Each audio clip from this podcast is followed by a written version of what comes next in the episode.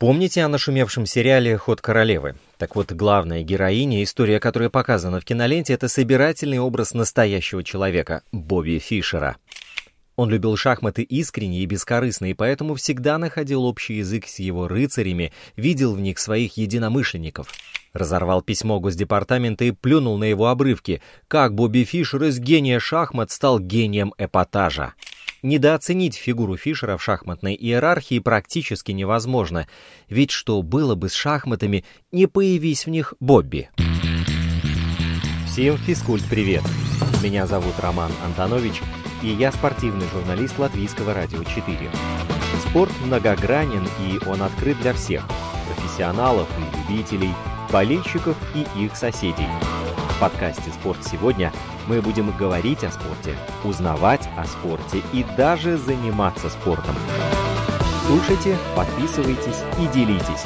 Эти действия, кстати, тоже считаются спортивной активностью. В канун миллениума шахматная общественность, как и весь остальной мир, подводила итоги 20 века и выбирала лучшего игрока в истории – Разброс имен и мнений был под стать моменту, от Морфии и Филидора до действующего чемпиона мира Каспарова. Голосовали десятки тысяч шахматистов из более чем ста стран. Битва была жаркая, а когда дым рассеялся, выяснилось, что на первое место поставили Бобби Фишера. Знакомьтесь, Роберт Джеймс, или, как больше нравилось самому Фишеру, просто Бобби, фигура во многом загадочная и уникальная. Несмотря на то, что об одиннадцатом чемпионе мира написано несчетное число статей, изданы сотни книг, снятые художественные фильмы и проведена масса научных исследований, ближе к пониманию этого человека мы не стали и вряд ли уже станем. Он, словно сфинкс с недостижимого пьедестала, продолжает взирать на шахматный мир. Говоря о выдающихся представителях своего поколения, даже о чемпионах мира, мы не сомневаемся, что шахматы составляли довольно большую часть их жизни. Ну а в жизни Фишера, и в этом его главное отличие, позволившее ему достичь невероятных высот, шахматы занимали ее полностью, абсолютно целиком, на все сто процентов. У него все было подчинено тому, чтобы стать лучше, сильнее, достичь максимума возможного. Если что-то мешало в достижении цели, оно без раздумий приносилось в жертву – он был поистине одержим своим стремлением к совершенству и, в отличие от советских чемпионов, всего достиг собственным трудом, не прибегая ни к чьей помощи и твердо веря в свой гений. Бобби очень не любил, когда его называли гением шахмат. «Я просто гений», — возражал он на это определение. «То, что я занялся именно шахматами, лишь стечение обстоятельств». Так было с ним и в 15 лет, когда Фишер, подобно молнии, ворвался в большие шахматы, и в 29, когда он завоевал титул неоспоримого чемпиона мира, и даже позже, когда, уйдя в неизвестность, продолжал будоражить воображение его многочисленных фанатов. Кому-то он мог показаться заносчивым, спесивым, пробавляющимся саморекламой, но Фишер всегда служил только одному божеству и все происходившее с ним сверял с ним по одному канону. Он любил шахматы искренне и бескорыстно, и поэтому всегда находил общий язык с его рыцарями, видел в них своих единомышленников, сколь бы искусны в управлении деревянными фигурками они ни были. Так, искренне презирая советский строй, Бобби преклонялся и был близок со многими советскими гроссмейстерами. По словам Спасского, с которым американец был особенно дружен, Бобби был лучшим представителем советской шахматной школы и работал над ними больше, чем все члены Олимпийской сборной СССР вместе взятые. Кроме того, он был председателем в никогда не существовавшем шахматном профсоюзе, чуть ли не в одиночку, сражаясь с организаторами турниров из ФИДЕ за то, чтобы творить в приемлемых условиях. Его способность к творческому отрешению, затворничеству и самодостаточность стали его профессиональным счастьем, но и его же проклятием. Когда все мыслимые цели в шахматах им уже были достигнуты, перед Бобби встал вопрос «А что же дальше?». Ответить на него он так и не смог, и, подобно гениальному Морфи, также победившего всех мыслимых противников, ушел в никуда, не в силах поставить на кон самое ценное, что у него было. Нет, даже не титул чемпиона мира, а свою шахматную безупречность.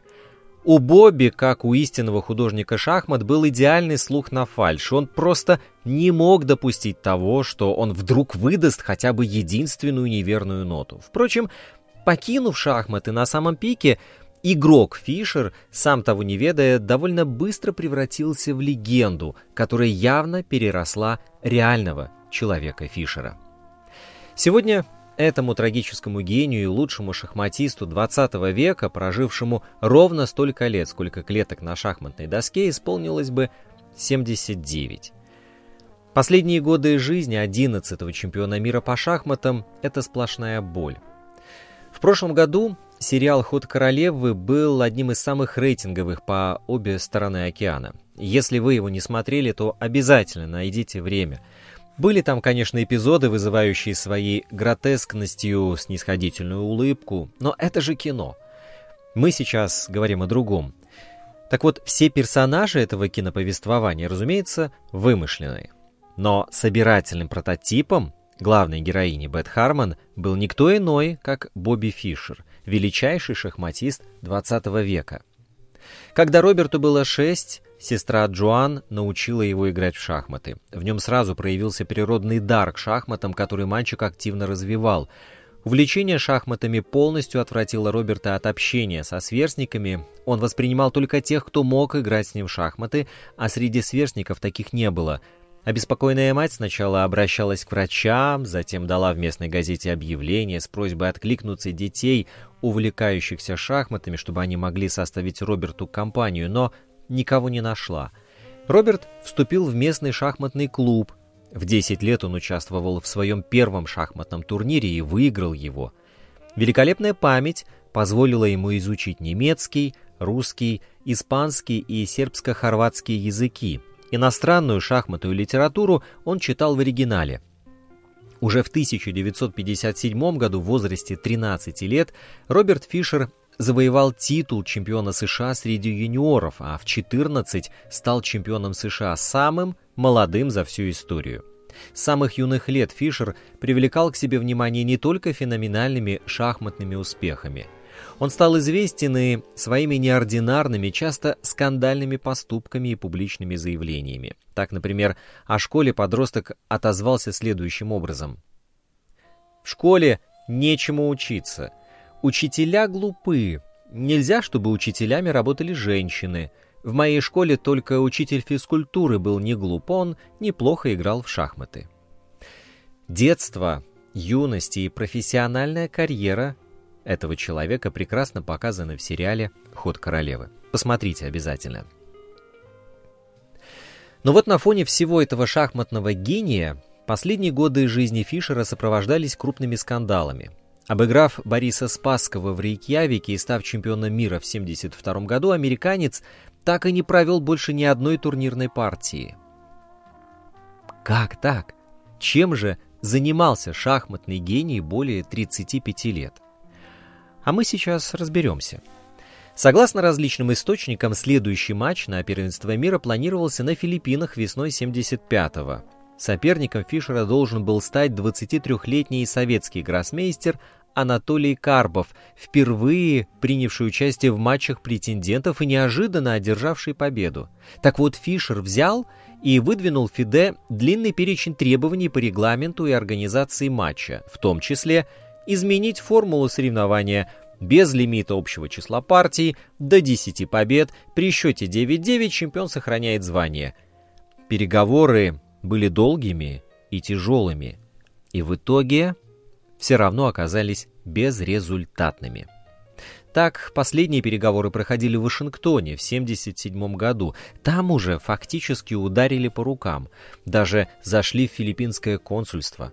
Машинистка даже отпечатала все, о чем условились. Стороны даже взяли ручки, чтобы подписать соглашение. Но в последнюю секунду Фишер взял и отказался. Позже переговоры возобновились через Лотера Шмида, который был судьей на матче Фишера со Спасским и с той поры сохранял с Бобби теплые отношения. В итоге сам Карпов не выдержал и предложил, мол, черт с тобой, давай сыграем в твои шахматы, фишеровские. Но Фишер ответил молчанием. Да, он так и не вернулся в официальные шахматы. Играл он редко, исключительно неофициальные партии, скорее просто размять мозги. Время от времени сообщалось о переговорах с Энрике Мекингом, Светозаром Глигоричем, Виктором Корчным, Яном Тимоном и Питером Баясосом, но во всех этих случаях до матчей дело не дошло. Когда острый ум в купе со взрывоопасным характером не занимаются своим привычным делом, то от скуки они начинают попадать в неприятности. Так случилось и с Фишером. Он стал кочевать из одной скандальной истории в другую. В 1981 году случилась первая из них, не связанная с шахматами.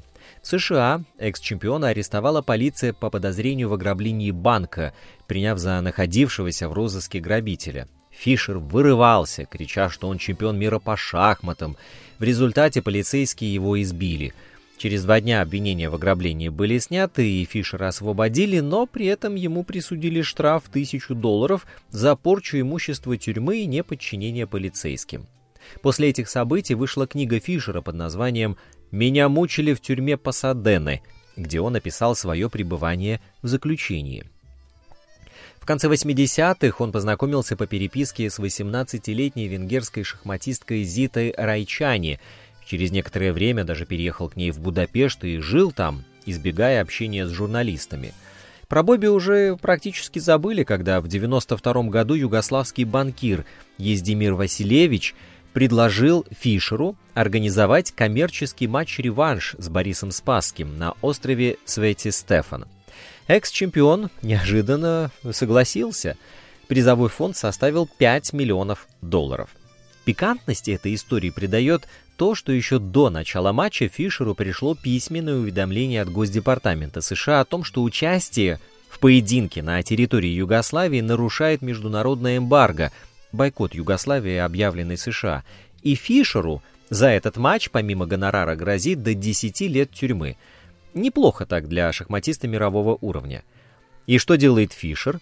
На предматчевой пресс-конференции он демонстративно разорвал письмо и плюнул на его обрывки со словами я заставил людей поверить, что Штаты – интеллектуальная держава, что в ней живут умные люди.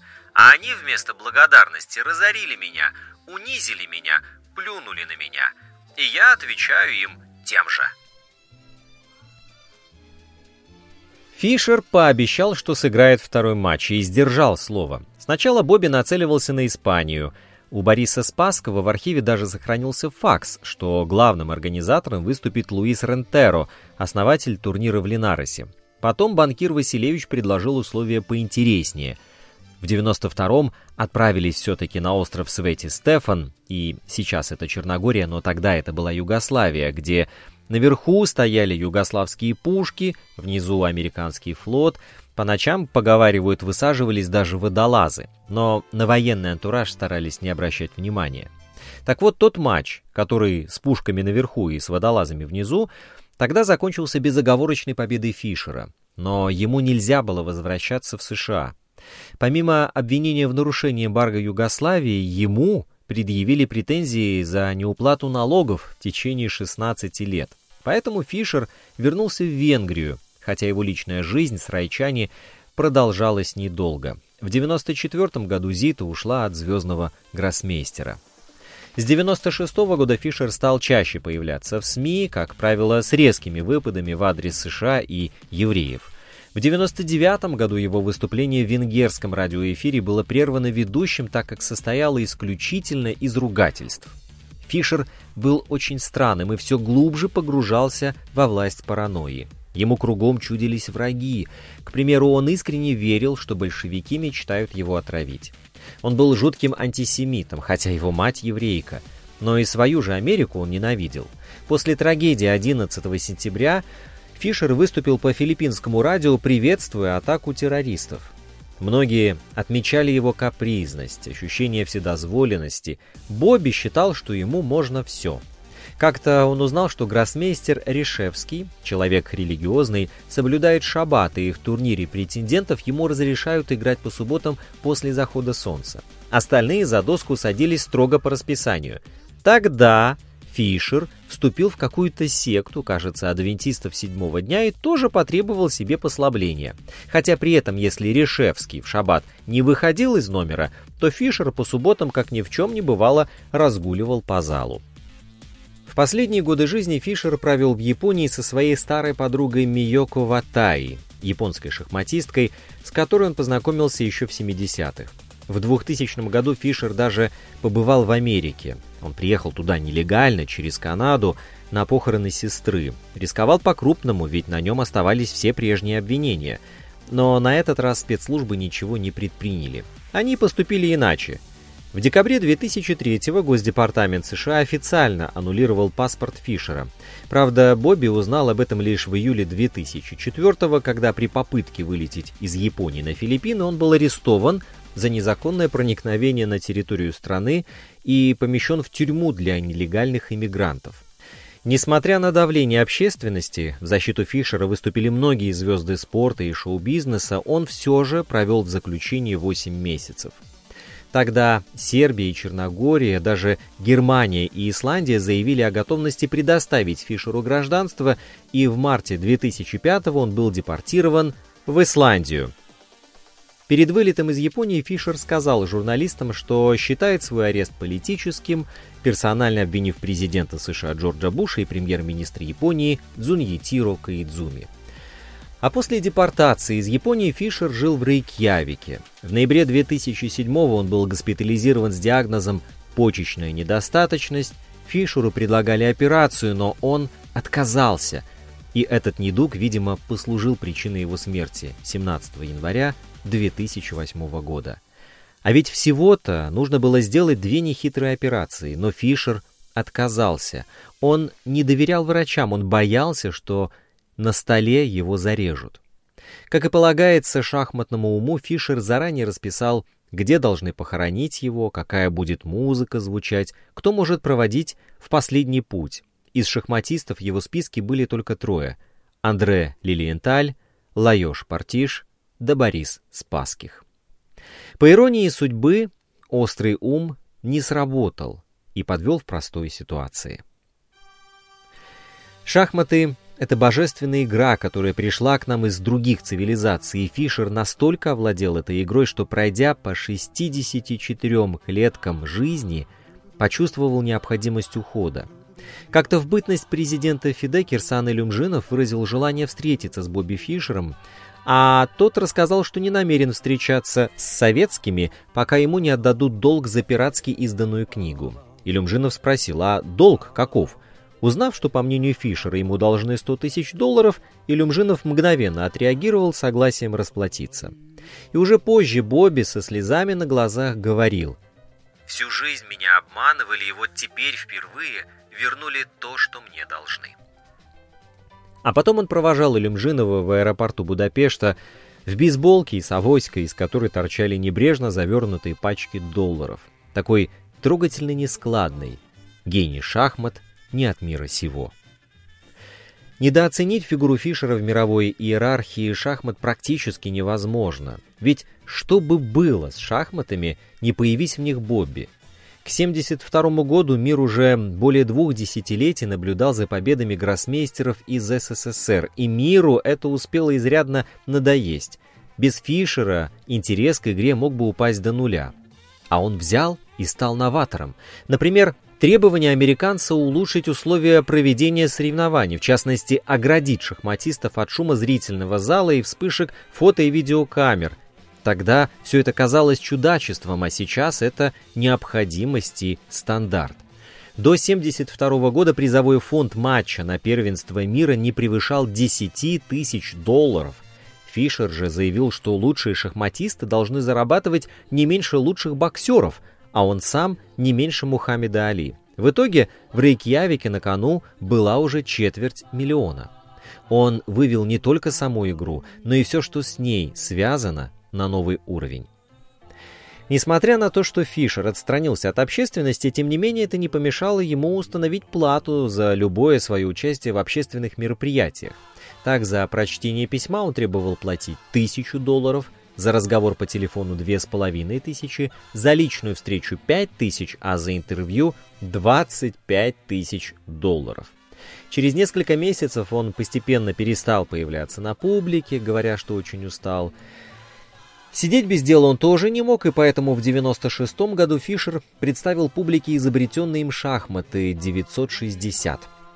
Правила этой игры в основном такие же, как и в классических шахматах, но, но начальная расстановка фигур определяется случайным образом с рядом ограничений. Не случайно еще один шахматный бунтарь, вышедший из ФИДЕ Гарри Каспаров, назвал как-то Фишера революционером, чья революция еще не закончилась. Сам Бобби также ставил себя выше всех в шахматной иерархии. «Играя я с Богом, была бы ничья. Впрочем, не знаю, как бы Бог ответил на мой ход. Е2, Е4». На этот вопрос ответ он, возможно, уже получил. Инстаграм подкаста «Спорт сегодня» at lr4sport. Домашняя страница радиоканала lr4.lv, страница в Фейсбуке «Латвийское радио 4». Слушайте, подписывайтесь и делитесь. Мы с вами скоро встретимся вновь.